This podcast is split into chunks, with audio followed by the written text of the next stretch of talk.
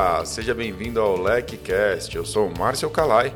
O episódio de hoje nós vamos falar sobre a carreira em compliance. Este foi um episódio gravado ao vivo no Instagram com dois convidados muito especiais, o James Galvão e a Carla Locato.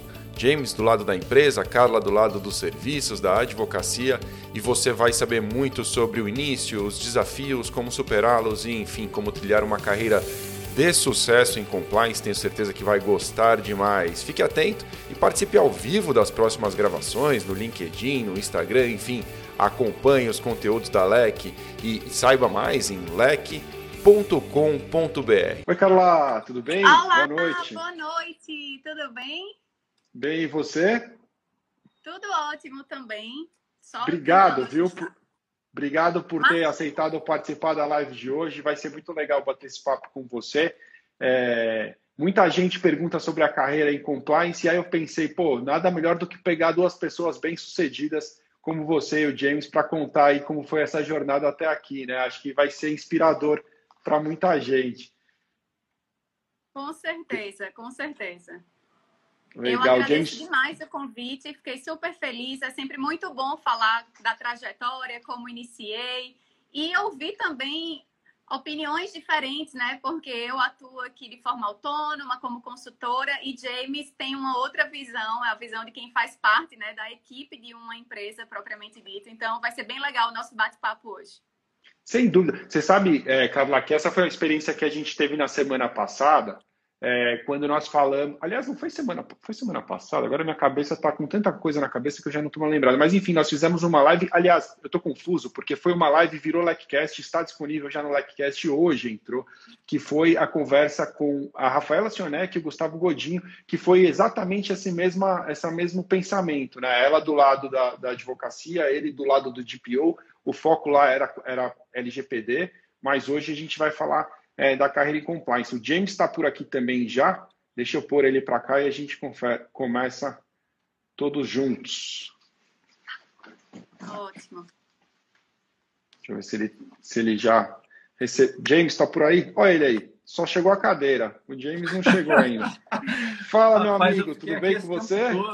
Estou aqui um tempão. Aí, na hora que eu sair aqui para pegar água, você me chama. Tudo bem? Tudo beleza? Oh, rapaz, tá tudo maravilhoso. Muito bom, muito bom estar tá aqui. Olha a Carlinha. Olha o visual da Carlinha. Eu aqui todo despenteado. Tá elegante, Não. cara. Tá elegante. A gente combinou o traje hoje, tá, James? É, ah, vocês combinaram de vir... no traje. É, acho que a gente pode começar falando disso, aliás. É, é, eu, eu, convidei vocês, é, obviamente, porque eu acompanho os dois. O James eu conheci é, quando a gente teve o Leck Experience no Rio de Janeiro, ele teve com a gente no evento presencial e a partir daí a gente manteve contato direto, né? Muito da gente ficar amigo virtual aqui na, hoje em dia, né? Pela distância, pelo distanciamento, mas nas mídias a gente sempre se vê. Eu sei que ele canta pra caramba, é o maior cantor sabe muito disso. E eu tenho acompanhado, obviamente, as publicações de vocês, né? O James também com perfil é, voltado para o compliance, a Carla também, pô, super professora aí dando várias dicas do seu perfil.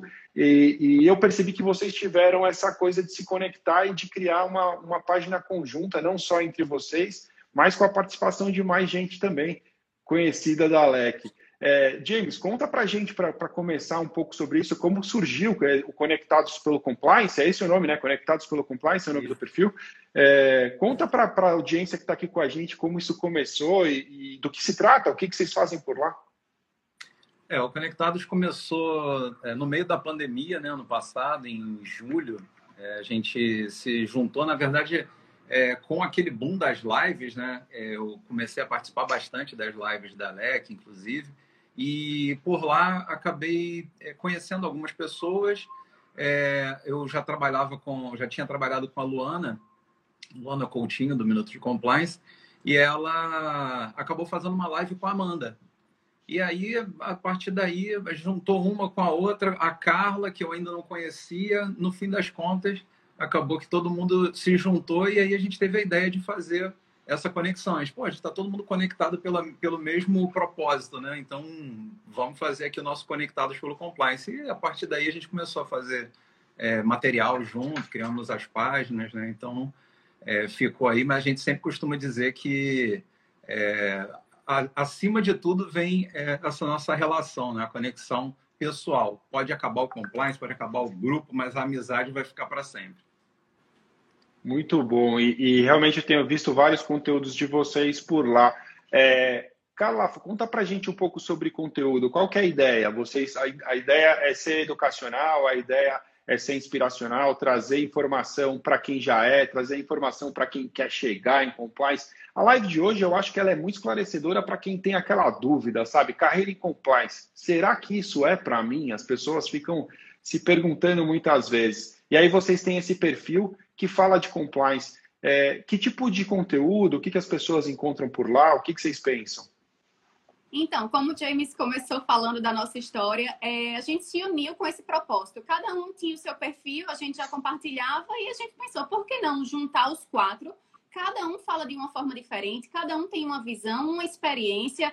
É, na verdade, James, Amanda e a Luana, os três fazem parte de empresas e eu era a única que não. Então a gente tinha ali posicionamentos diferentes na forma de se comunicar com a nossa audiência. E a gente abriu o perfil com o propósito de disseminar um pouco mais sobre o que é o compliance, como é trabalhar em compliance, como as pessoas iniciam, como as pessoas podem ter as duas visões, tanto a visão se ele for trabalhar como um profissional através de uma consultoria, né, ou como advogado, por exemplo, ou se ele vai trabalhar dentro de uma equipe que já tenha o setor de compliance implementado em uma empresa. E a gente compartilha esses assuntos e vai ouvindo a nossa audiência. O que a gente percebeu é que as pessoas tinham muitas dúvidas realmente é em como começar. A persona lá no Conectados é exatamente não só pessoas que já atuam, mas muitas pessoas que não sabem como começar. E a gente abria as caixinhas, ia interagindo e perguntando como é que poderia ajudar, e as pessoas iam falando, ai, como eu começo, por onde eu estudo, como é a vivência da carreira de vocês. E a gente vai compartilhando e tem, além desse, dessa prática de como a gente trabalha, mas principalmente o conteúdo técnico mesmo. A gente fala um pouco sobre o programa de compliance, a gente divide na, nos pilares e vai debatendo sobre esses assuntos. E no início a gente fez muitas lives também, então a ideia era realmente conectar as pessoas e outros profissionais que são da área. Então a gente convidava muita gente para participar de lives, a gente fazia várias séries, então a gente recebeu pessoas super queridas e que são grandes nomes e referências, está tudo salvo lá no perfil, quem quiser depois conferir. E foi assim, eu, o nosso propósito. Eu lembro, do, eu lembro do Wagner Giovannini, que teve Isso. lá. Eu lembro do, do Tatal Hanksey, teve lá também. O Tatal, né? a Letícia Sugai também. A Letícia esteve. Sugai.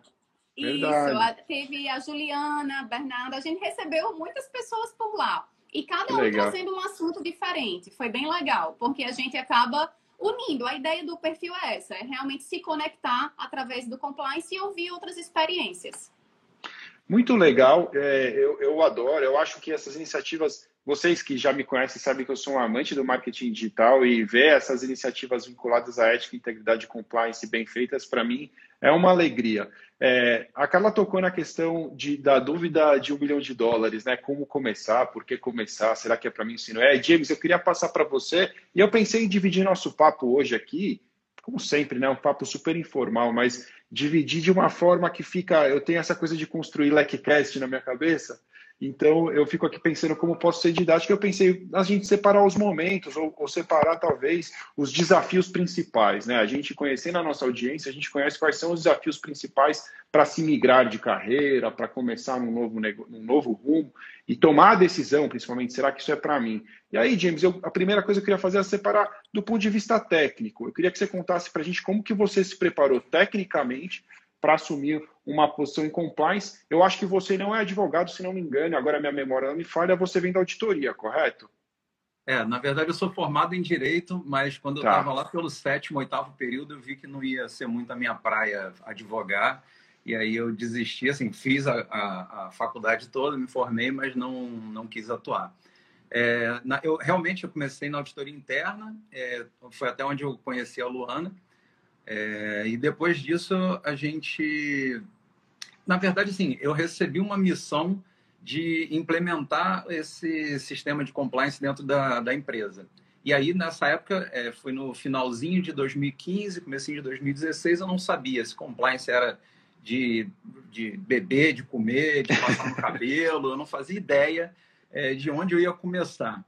E aí, a primeira coisa que eu fiz foi catar na internet, que nem você já fez também, o que é compliance. E aí eu dei de cara exatamente com a LEC. Aí eu comecei a pegar os conteúdos que tinham lá na LEC, comecei a procurar bastante coisa, políticas, códigos, e fui é, vendo a questão dos pilares. Conforme você vai passando né, esse, esse primeiro período, você começa a dar uma olhadinha em cada pilar, o que, que você tem que fazer, aí fica um pouquinho mais fácil. O que me ajudou bastante foi é, essa parte de leitura, né, realmente estudar bastante sobre o, sobre o tema, buscar bastante material online. Eu sempre brinco, né, que as meninas brincam comigo que eu sou, como é que é, Carla? É, testemunha de Giovannini, porque eu fico fazendo, eu fico fazendo propaganda do livro dele, mas o livro dele são 500 páginas de muito conteúdo muito bem explicado. Então, assim, eu Você sempre vi mestre falando para as pessoas. E aí, realmente, aquilo ali foi, assim, deu um, um, divisor de águas. Ali eu vi assim, bom, aqui eu tenho um norte para onde eu vou. E aí, com isso, assim, o desafio, na verdade, acaba sendo é, você começar a trocar o pneu com o carro rodando, né? Porque você não tem é. tempo. É assim, toma aí, faz, então você aprende e já aplica. Vai errando, vai acertando, mas aí é, é normal. As pessoas que estão começando agora não podem é, exigir também, nossa, eu preciso acertar de cara. Não, não é assim não. A gente vai, vai dar com a, com a cara na água de vez em quando. A Amanda tá te sacaneando aqui, falando: ah, tem um minuto para a palavra do Giovannini, tá fazendo piada com, é a história. Você sabe que eu lembro, James, quando a gente começou essa onda de muitas lives no começo da pandemia, Cara, eu via você mais que a minha família. Onde eu estava nas lives, você estava comigo. Você, você era realmente um cara muito ativo né, nas lives, sempre presente, fazendo pergunta, interagindo. Isso é muito legal, cara. Realmente é um, é um caminho de. Eu falo para as pessoas: você quer fazer parte de um universo novo? Chega perto das pessoas que já estão nesse universo, né? Conheça verdadeiramente as pessoas, faça um networking de verdade, não para conectar e pedir um, oh, me ajuda aí, me dá uma vaga, caminha meu currículo. Não Pô, James, tudo bem? Pô, que legal, cara. Como é que você, como é, qual é o seu trabalho? Como é que é a dificuldade de trabalhar nessa área? Como eu faço para entrar? O que, que você me recomenda? Pô, vi, vi um conteúdo que você publicou que é muito legal. Troca ideia de verdade, né? As pessoas às vezes não sabem é, que, que mídia social é verdadeiramente social, né? Não é, não é só postar de um lado e esperar do outro. E, e você chegou a tirar a CPCA? Não lembro se você não, certificação. Não. Ainda não. Não, ainda mas não. Chega, mas não precisa, hein, James? Pô, já tem o conteúdo, pô, é só fazer o exame, você não precisa é fazer mais nada. Carla, é, e, e para você, você já advogada, vindo de, de provavelmente algum outro ramo do direito, começou em compliance e foi buscar conteúdo técnico na LEC. Também, é, também teve essa jornada ou não? Você passou por outros caminhos? Como é que foi para você? Então, é, eu já estava como advogada e eu era especialista em direito e processo do trabalho. E tá. já estava querendo começar uma nova área. Foi quando eu fiz uma pós-graduação em ah, compliance ah, digital. Pós. Eu fiz Legal. uma pós em compliance digital. Então, foi aí onde teve início o meu estudo em compliance e LGPD, né? Porque eu acabei tendo uma cadeira sobre LGPD e Marco Civil da Internet e tudo mais. Então, eu iniciei dessa forma. Só que depois eu fui fazendo outros cursos a LEC, eu consumi muito conteúdo da LEC, né? Porque a gente vê que tem muito. Então, eu participava das lives, eu participava de tudo que tinha da LEC, que estava tendo no YouTube, onde fosse, eu estava indo atrás para consumir o conteúdo. Era discípula da LEC, seguia tudo. Que e legal. aí, o que, que aconteceu? Eu fui fazendo outros cursos de especializações, cursos de curta duração, e agora, por último, eu fiz o curso de auditora líder na ISO 37001 então, hoje eu sou auditora líder na ISO Compliance Anti-Suborno também. E não parei nesses cursos menores, né? Fiz de compliance trabalhista, fiz outros de LGPD e fui assim. É, o que é que acontece? Eu estou numa região que o compliance ele não, é, não era tão disseminado como é em outras. Então, eu tinha muita dificuldade em me inserir. Onde você está? Desculpa te cortar, eu... cara. Tá, então, quando eu comecei a estudar, eu estava em Natal. Agora eu tá. moro em Recife. Perfeito. E o que acontecia aqui, já entrando nesse assunto de. Não sei se você quer deixar para depois, mas já falando porque não, vamos nessa. de conhecimento. Porque é. eu comecei a perceber que as oportunidades elas não estavam aparecendo e eu ia ter que começar a criá-las. Então, foi aí que eu comecei a produção de conteúdo sobre tudo que eu estava estudando, porque eu não conseguia uma vaga. Não é como, por exemplo, estar em São Paulo que abre vagas direto, né? Aqui não. E quando abria, já abria com pré-requisito, experiência sênior. Eu tinha acabado de começar. Então, assim, eu comecei a perceber que eu tinha que optar por um outro caminho. Ou eu ia me desenvolvendo ali buscando atender clientes sozinhas. E acabei que eu me apaixonei por essa área. Então, hoje eu não procuro mais, por exemplo, as vagas em empresas. Eu acabo atuando sozinha, como consultora mesmo. Você tocou em muitos pontos que eu adoro, sabia, Carla? Primeiro, assim, eu estou numa região onde compliance não tem muita demanda. Mas ninguém pensa, por outro lado, que também não há muita concorrência. E quando Isso. você começa, você é, é, vanguardista, você sai na frente, né? Você tem uma oportunidade de acertar o timing, que o timing é algo fundamental no sucesso de muitas empreitadas que a gente tem ao longo da vida, né? Então isso é muito legal. E, e outra coisa que você mencionou e que eu não canso de repetir para os nossos alunos com quem eu tenho contato é, ah, as oportunidades não aparecem exatamente como eu quero, cria essa oportunidade, monta um rumo para você e, e, vai atrás, acredita que você vai conseguir, que realmente você consegue. É, as pessoas estão colocando aqui é, no, no chat, eu estou vendo muita coisa sobre, muita coisa não, é, mas eu vi aqui uma mensagem específica sobre experiência e era meu próximo passo que eu queria falar com vocês. Então, assim, superado o desafio técnico que você pode procurar um curso na LEC, você pode procurar uma pós-graduação, como foi o caso da Carla, você pode procurar é, um rumo que te traga esse elemento técnico, e, e isso é o ponto de partida. Eu, eu classifico, classifico isso como o básico, o primeiro passo. Obter uma certificação profissional é legal, eu brinquei com o James aqui, mas é, ele, ele, eu tenho certeza que ele tiraria de letra o exame de certificação da CPCA, mas é legal porque para você que não está inserido no mercado, principalmente, que está dando aquele seu primeiro passo, querendo entrar no mercado, você tem a chance de se apresentar ao mercado com aquele é, reconhecimento das suas habilidades por um organismo imparcial. Então, a LEC FGV fazem esse papel para o mercado. A gente reconhece as suas competências, você se apresenta ao mercado já é, é, dando a esse recrutador ou a um possível cliente essa segurança de estar diante de um profissional que já teve as suas habilidades testadas. Bom que fique claro, a gente não, não é algo exclusivo para o aluno LEC. Qualquer ser humano que tenha um diploma de graduação em qualquer é, assunto pode entrar em certificação em compliance.com.br, baixar o manual do candidato e fazer o exame, tá, pessoal? Isso é importante, não é, é, Eu acho importante esclarecer, porque tem. Depois que a CPCA explodiu de demanda e muita gente agora tem a CPCA, começaram a surgir alguns cursos com nomes parecidos com de certificação. Você conclui o curso em tese, você tem uma certificação. Não é isso. Quando você conclui o curso, você tem um certificado de conclusão. A LEC dá isso também em todos os nossos cursos. Mas se você quiser fazer um exame de certificação, é um exame separado, não tem é, absolutamente nada a ver. E eu acho importante esclarecer, porque quem faz o curso na LEC não paga pelo exame. Então, às vezes, existe uma confusão de que é só para o aluno leque. Não é assim que funciona. Muito bem, falamos da parte técnica e aí eu quero falar com vocês desse desafio, é, um pouquinho pelo menos, sobre o desafio de experiência. Algumas pessoas reportam para a gente que as vagas de analista júnior, por exemplo, é, já vêm é, com uh, esse pré-requisito de experiência. E às vezes até desmedido, porque, primeiro que é para analista júnior, pô, é a chance de você formar uma pessoa na sua equipe da forma que você gosta de trabalhar. Então, a experiência não é o que vai ser fundamental, né? essa é a minha visão, pelo menos. É, mas, de fato, a gente vê ainda muitas, muitos processos seletivos com esse, com esse requisito, né? com a, precisa ter alguma experiência. A Carla mencionou que ela criou as experiências dela, né? ela foi atrás de um caminho para criar a própria experiência. A produção de conteúdo faz com que a gente se obrigue a estudar, né? isso é algo que é inevitável e faz com que a gente ganhe uma exposição.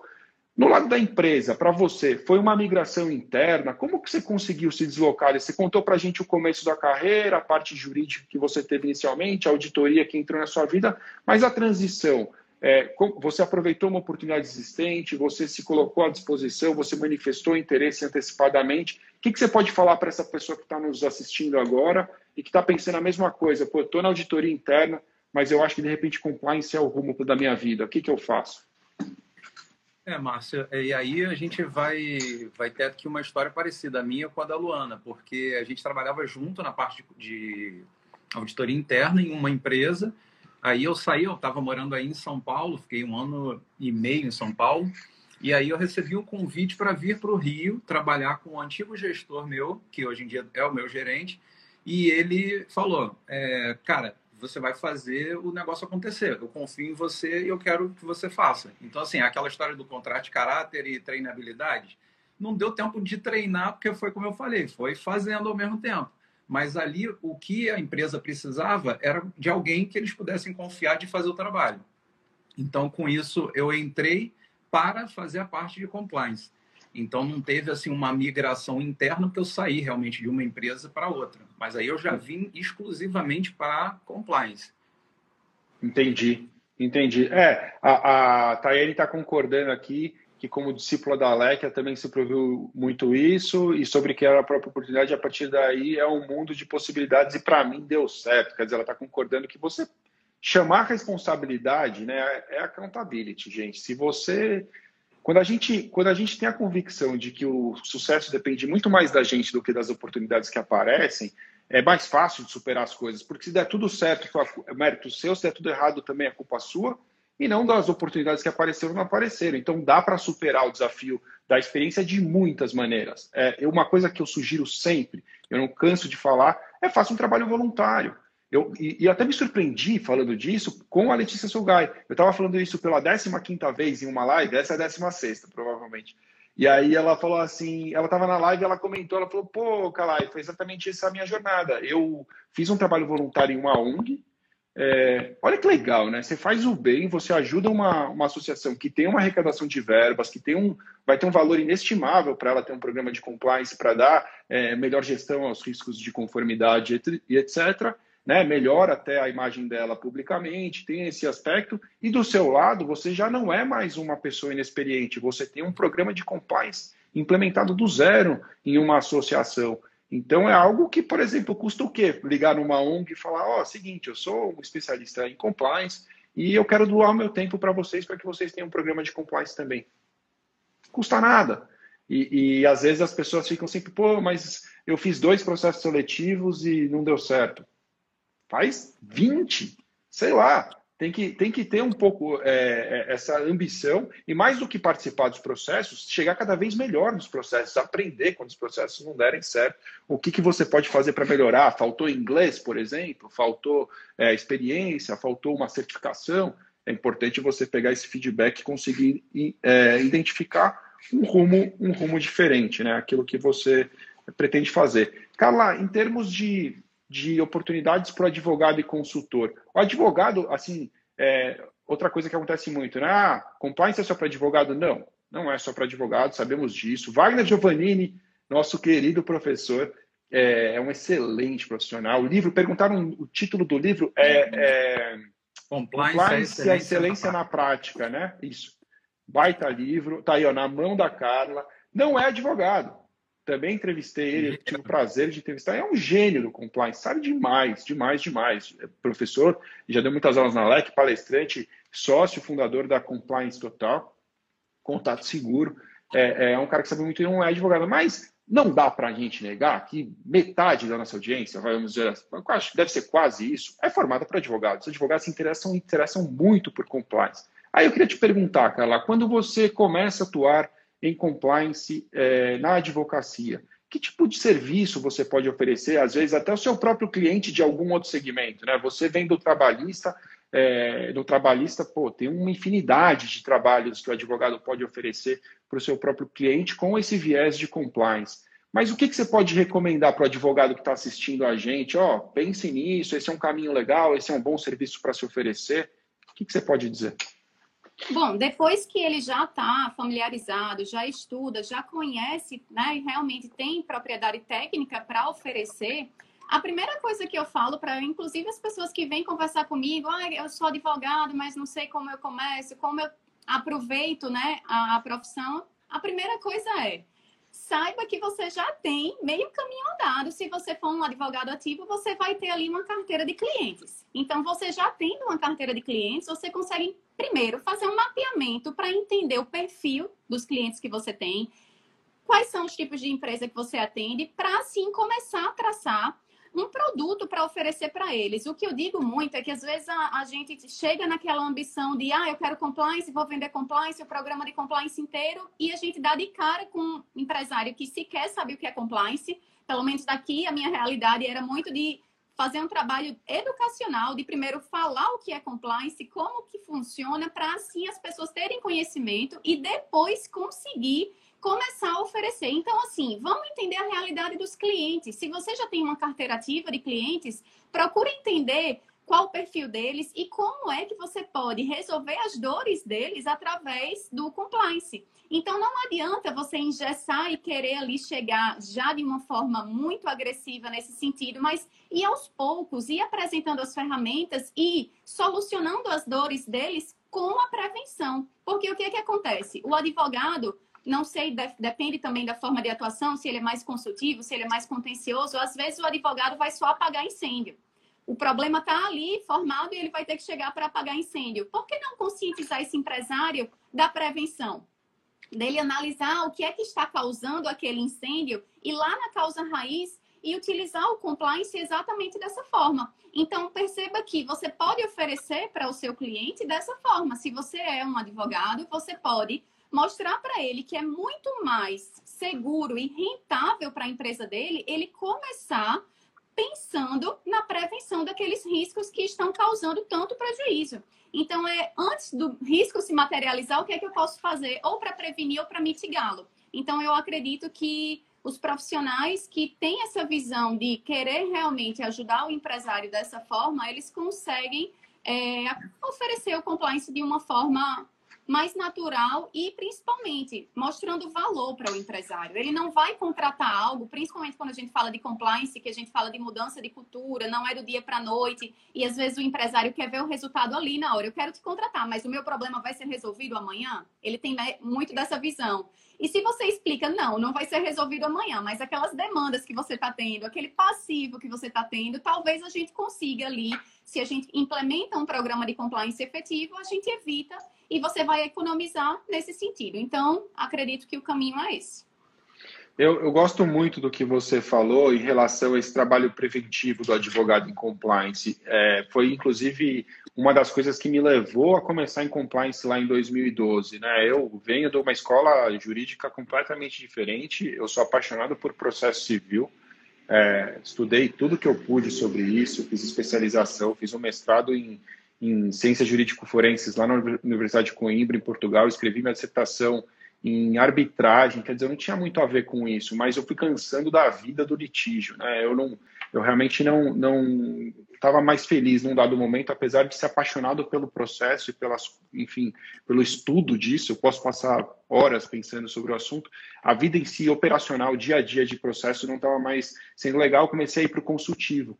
E aí eu fui para contratos, eu fui para uma parte societária, é, mesmo família, quando era quando não era contencioso, eu fazia sucessão, eu fazia planejamento sucessório, eu fazia. Eu, eu fui indo para um. Eu, eu, queria trabalhos que tivessem começo, meio e fim. Era isso que eu queria naquela época. E aí, é, compliance surgiu como uma baita oportunidade, né? Caiu como uma luva para mim e foi muito legal, porque se você olha para sua carteira de clientes, isso foi outra coisa legal que você falou. Muitas vezes você identifica clientes com grande potencial de se tornarem clientes de compliance. Às vezes, é, outra coisa que também eu posso ser repetitivo ao dizer, mas importante, né?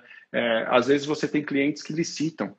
Não importa o tamanho dele, ele participa de licitação, cada vez mais, agora com essa legislação é, que tende, né, e até com a nova lei de licitações, tende a, a, exigir cada vez mais os programas de compliance dos, das entidades contratadas, aí, né, das empresas contratadas pela administração pública, você identificar esses possíveis clientes na sua carteira te traz um universo de potencial de novos clientes, de, de novos trabalhos dentro dos seus próprios clientes, que é muito grande e é muito mais fácil vender para quem já te conhece do que vender. Aí eu estou falando como o Márcio do marketing, e não o Márcio do compliance, você vender para quem já sabe quem você é muito, muito mais fácil e fideliza cliente. Isso é muito legal você fidelizar os seus próprios clientes. A Letícia passou por aqui, agradeceu. Letícia, obrigado a você. A gente que agradece por você compartilhar sua história. O LecCast de empreendedorismo e compliance com ela está fantástico. Quem não, não ouviu ainda, ouça, porque é muito, muito bacana é, mesmo.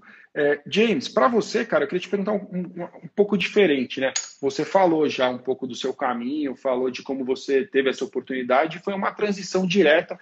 É, não vou te chamar de sortudo, porque eu não acho que sorte exista nesse tipo de assunto. acho que a gente faz a nossa própria sorte, né?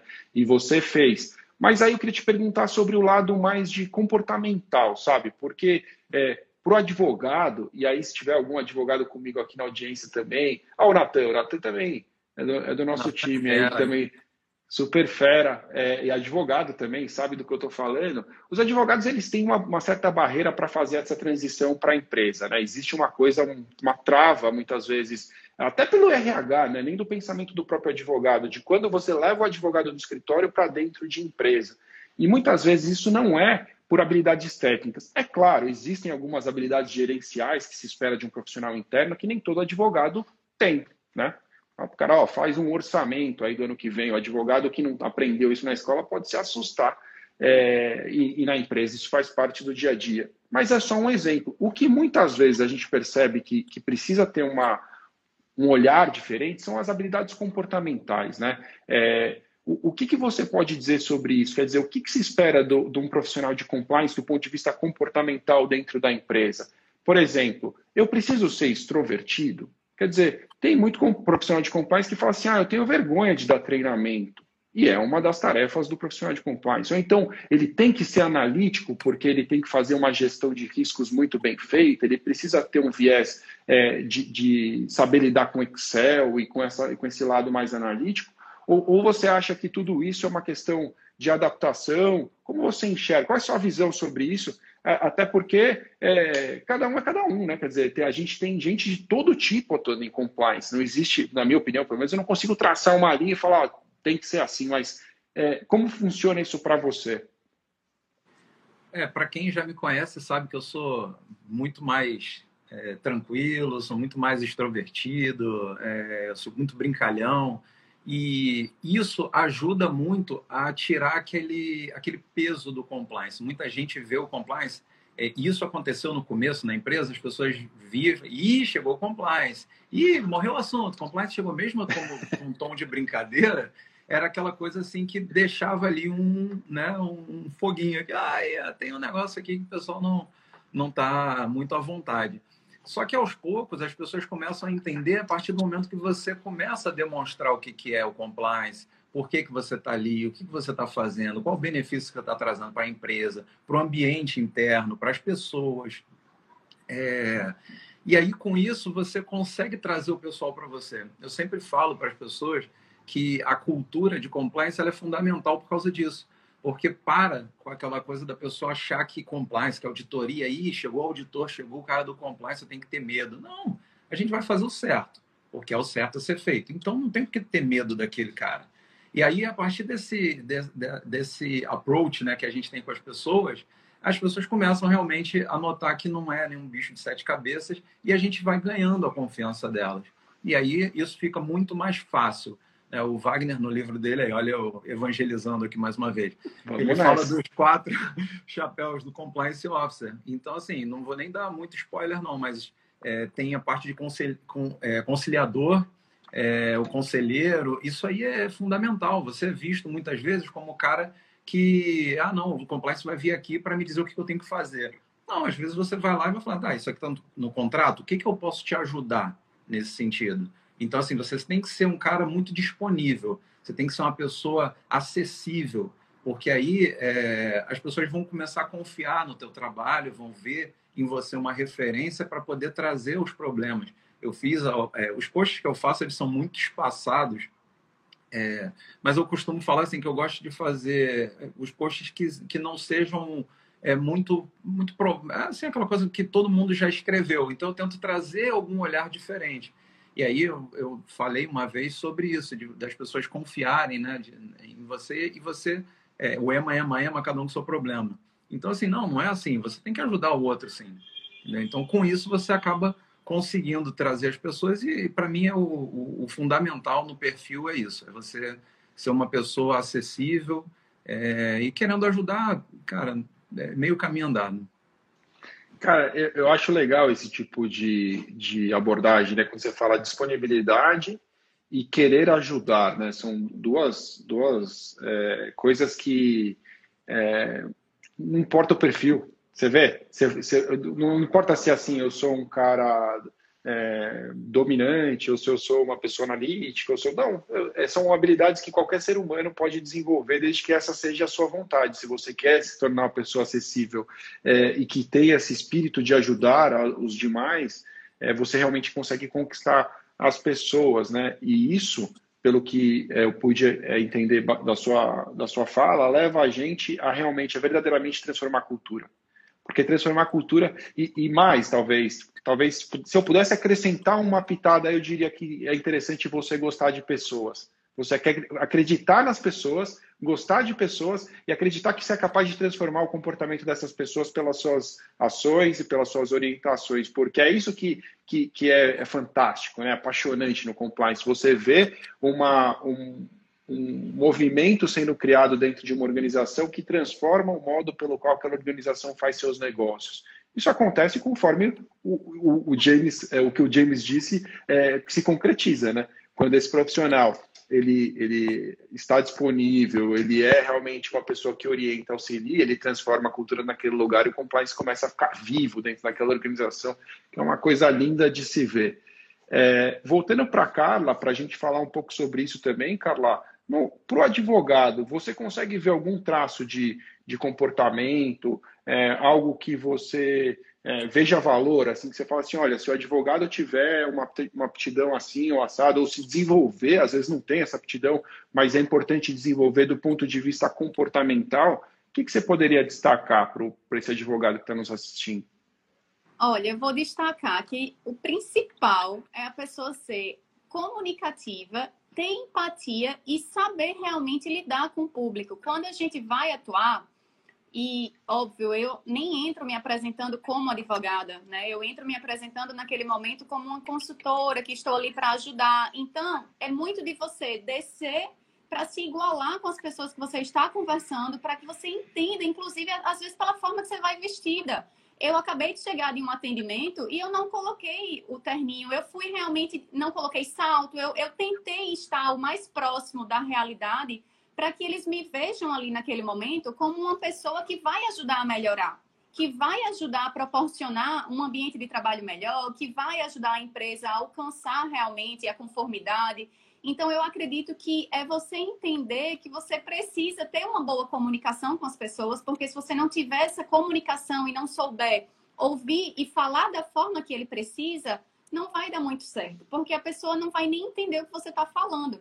Então, assim, não é chegar falando termos muito técnicos ou chegar me apresentando de uma forma que mostre que eu estou acima deles. Pelo contrário, eu até digo, eu vesti a camisa da empresa. Se eu tivesse uma farda aqui nesse momento, eu ia vestir essa farda. Então, eu estou aqui para ouvir, para conversar, para a gente mapear, para, de fato, desenvolver o programa como ele tem que ser. Então, eu acredito que essa é a principal característica que as pessoas, como advogados, precisam ter nesse momento de atender. E outra, a gente vai atender clientes de vários segmentos, assim, a não ser que você realmente niche só um tipo de, de segmento, mas eu não fiz isso, então eu acabo atendendo todos os tipos, é saber me comportar diante de cada um. Às vezes a gente tem que entrar lá, como a gente fala, no chão de fábrica, realmente, estar ali falando com as pessoas, então até mesmo na forma de executar o trabalho. Como é que eu vou fazer o treinamento daquelas pessoas se elas não vão entender o que é compliance? Então, como é que eu conscientizo? Como é que eu ajudo e torno aquilo mais fácil?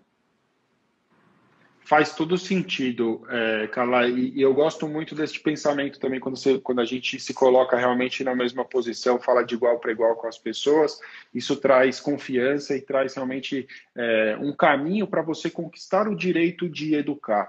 É, se você marca um treinamento de compliance, chega lá e começa a falar de procedimento, e aí depois as pessoas vão embora do seu treinamento falando assim: ah, compliance é chato. Sabe de quem é a culpa? É sua. Compliance fica chato mesmo. É muito mais legal você, de repente, é, vender é, é, a precaução para aqueles que são mais cautelosos. Vender, que eu digo de é, estimular eles a pensarem sobre isso. Né? Você é cauteloso? Compliance é gestão de riscos.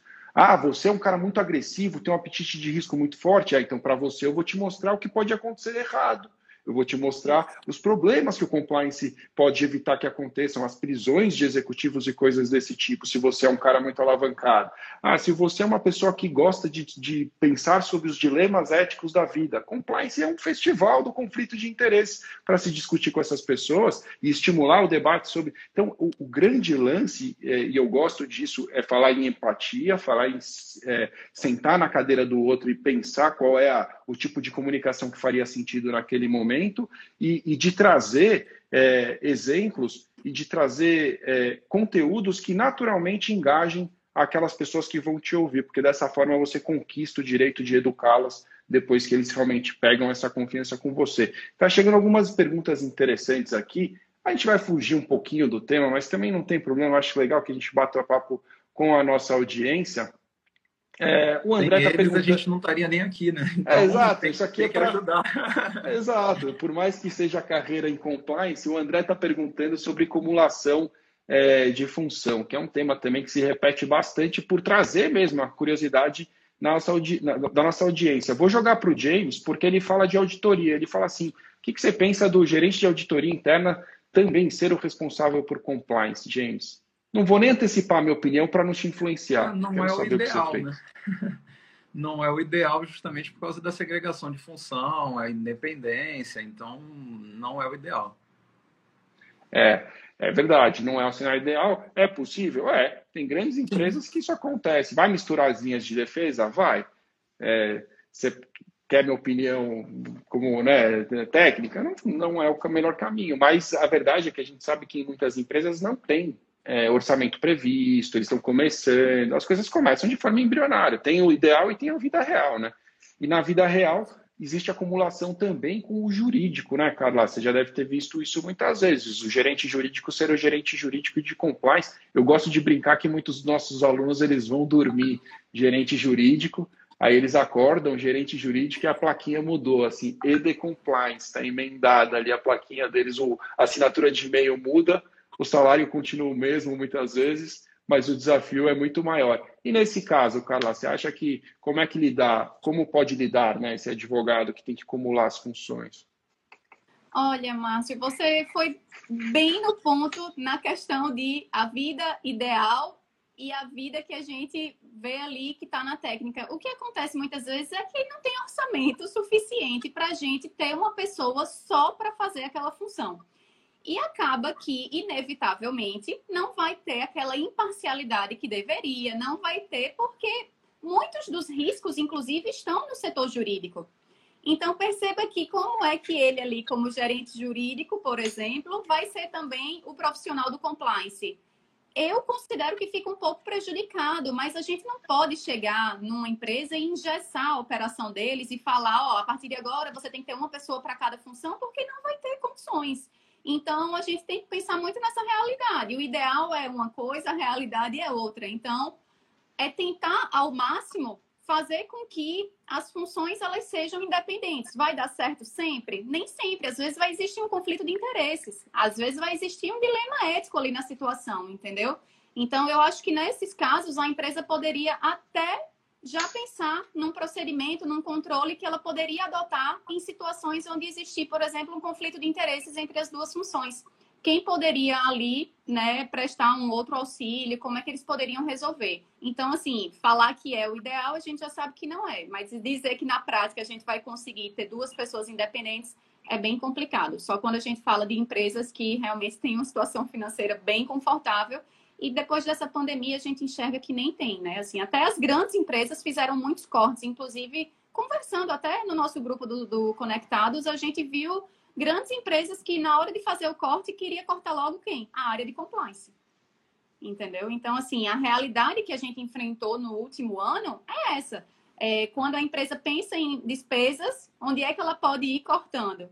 E não sei por que ela corta justamente quem vai ajudar a resolver as coisas. Ela corta o compliance. Porque está ali no tá ali no back office, né? E aí o pessoal, não, aqui não vai ver, não tem problema. Mas assim, como a Carla falou, funcionar pode funcionar tranquilamente. Não, isso é, isso é mais comum do que a gente vê.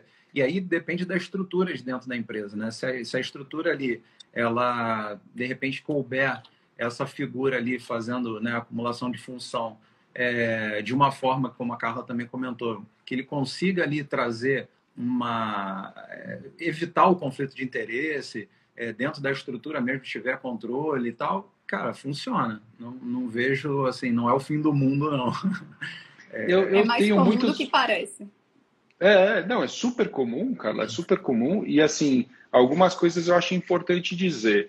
É, cortes, putz, estou vendo corte em muitas áreas, na verdade. E aí eu acho que existe um traço comum nas áreas de suporte, né? Porque as empresas precisam sobreviver, as áreas de suporte elas são atingidas, todo mundo, marketing, enfim.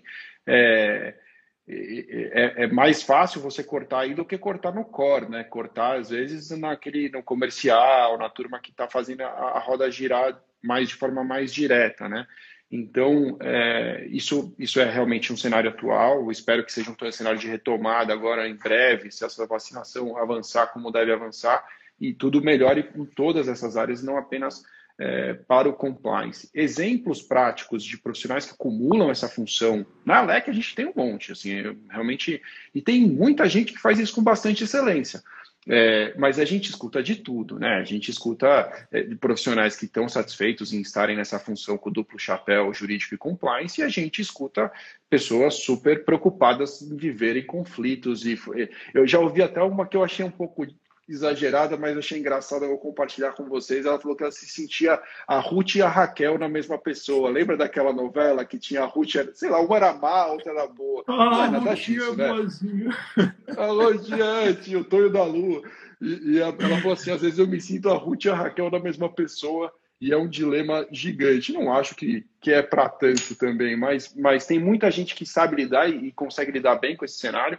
E aí acaba tocando um ponto importante. Se você tem esse cenário, tenha cuidados adicionais, né? Quer dizer, se você tiver, por exemplo, uma denúncia do, do, do diretor financeiro, e vamos supor que é para ele que você reporta, é, sendo jurídico e compliance, não tem para onde correr, tem que ter alguma forma de você escalar isso sem ser te colocando na situação de ter que né, avaliar é, uma, uma, denúncia contra o diretor financeiro, que é o seu chefe direto, ou então contra a alta administração, presidente da administração, enfim, do conselho, sabe lá quem é que está acima na, na, sua linha de reporte, é, é, esse conflito pode ser é, sensível. Se você já tiver uma, uma, uma política própria, se já souber como lidar com esse cenário sem ter que inventar na hora, isso vai certamente te ajudar é, bastante. Tem, tem, uma outra pergunta aqui também, que também é muito é, recorrente, é CM Góes, que está falando, é, não sei qual é o primeiro nome dela, mas é, diz assim, é, pessoal, boa noite. Vocês acham que é possível o desenvolvimento de uma área de compliance em uma empresa sem o apoio da alta diretoria? Se o apoio da diretoria, né? Vem, o, o alta já vem na minha cabeça no automático quando a gente sempre fala da alta administração. Aí eu queria ouvir a visão dos dois. A visão do James, é, qual a importância para você, James, de ter o suporte né, da, da direção da empresa, do, do alto escalão, e também depois repassar para cada como é que fica isso na hora de implementar um programa como um terceirizado, né, aquela pessoa externa, com e sem o suporte, como isso fica para vocês dois. O que, que, você pode dizer, James? Olha, Márcio, eu acho que assim é, todo mundo tem, na verdade, vira aí uma certeza, né? Sem a, o apoio da alta administração, o, negócio é muito mais difícil. É, mas a gente também sabe que a gente consegue fazer o nosso papel é, ali no meio. Então, às vezes, você consegue pegar a, a parte gerencial e você consegue conscientizar esse pessoal, você consegue trazer é, essa equipe toda para você, e com isso pode ser que comece a espelhar para cima também. Eu não acredito só no só the top, não. Acho que a gente consegue de baixo para cima também. É, e aí depende muito do teu trabalho de conscientização, os treinamentos, é, o monitoramento do programa. É, você estava falando agora mesmo sobre políticas. Então, assim, quando você tem isso tudo bem estruturado, a, é, os resultados vão aparecer. E aí a pessoa lá em cima, eles vão ver a importância da, da área, a importância do programa, e não, não vejo outro caminho a não ser que eles realmente acabem comprando é, essa ideia. É legal, né, pensar isso. A Camila que faz a pergunta. Obrigado, Camila. É legal pensar isso, né? Nem sempre você vai ter o suporte ali 100% para todas as ações que você pensou, para tudo que você gostaria de implementar e está tudo bem. Quer dizer, é, você não é o dono de todos os riscos daquele negócio, muito pelo contrário, você é o gestor do programa é, de integridade, do programa de compliance. Seu papel não é tomar todas as decisões. Né? Então, a gente sabe disso, as decisões são tomadas pela é, gestão da companhia, mas você poder é, se valer de um, um bottom-up, né, como se diz a expressão em inglês, quer dizer, você trazer a importância para cima e conseguir transformar o pensamento da alta administração, também é papel do profissional de compliance. Ele tem que correr atrás de conquistar isso muitas vezes. Nem tudo vai vir da forma como a gente espera, de novo falando de vida real, né? E para você, é, Carla, quando você está diante de um, de um planejamento aí de, de um programa, de implementar um programa, ou mesmo quando você atende os clientes pelas primeira, na primeira vez para discutir o assunto, sentir qual é o real interesse é, dos contratantes aí, como é que você encara isso? Tá. Existem duas realidades. A primeira realidade é quando eu vou apresentar e ele sequer sabe o que é, e aí eu vou tentando exatamente mostrar ele me relata vários problemas, dores de cabeça, e eu vou pegando e mostrando exatamente cada pilar, como é que pode ajudar, como é que aquilo ali é efetivo no negócio dele. Essa é uma realidade. A outra realidade são os empresários que, por alguma exigência legal, alguma exigência de contrato, precisam do programa de compliance. E vou ser bem sincera com você, a minha maior dificuldade são nesses casos. Por quê? Ele está contratando não porque ele tenha consciência de que ele precisa. Ele está contratando por uma exigência, seja legal, seja contratual, porque hoje em dia grandes empresas não vão se relacionar com empresas menores que não possuem o programa. E eu atendo muita empresa nesse porte, de pequenas e, e, e médias empresas. Então, o que é que eu visualizo? Essa dificuldade de, quando eu consigo apresentar e o, e o, o empresário me contrata exatamente porque viu o valor na minha apresentação, viu o valor no trabalho e que de fato vai fazer sentido para ele, eu tenho o apoio dele. Já quando ele me contrata e ainda pede do dia para a noite, eu quero assim, assim, até para explicar primeiro, não é do dia para a noite que a gente vai fazer, ainda que você tenha um prazo. Não, não funciona assim, porque não é só a gente fazer um programa para gerir os seus riscos, para mudar a sua cultura, mas para você entender que isso é feito em fases, em etapas. Um pilar depende do outro, e para o pilar seguinte ser implementado, eu preciso que o primeiro tenha dado certo. Então, nesses casos, eu costumo não ter o apoio e aí fica um pouco mais difícil, porque o que, é que acontece? No fim, a gente entrega o trabalho, mas na prática ele não segue absolutamente nada. Então, fica aquela situação de os colaboradores estão ali tentando entender algo novo que está sendo dito, que está sendo proposto, mas a alta liderança ela tem pressa, ela quer de qualquer jeito e ela não dá o apoio necessário. Então, eu acredito que quando a gente, eu pelo menos como uma profissional que não trabalha em uma empresa, num setor fixo de compliance, sim, de forma que eu entro e tenho a hora de sair, eu tenho que deixar as pessoas preparadas.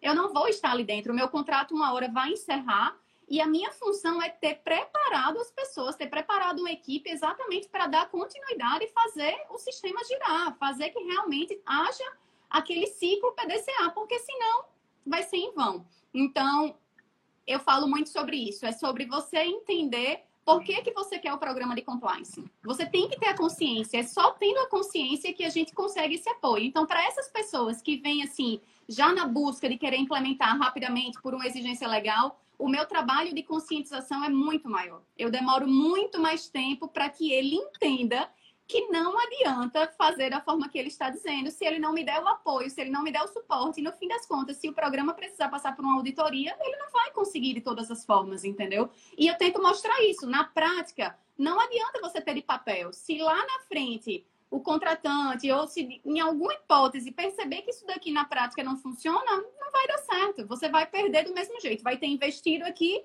e os riscos vão continuar. E quem sabe você pode até perder o contrato. Então, é complicado. Mas a gente vai, mais uma vez, naquele trabalho de disseminação, de cultura, de educação, de mudar, de transformar.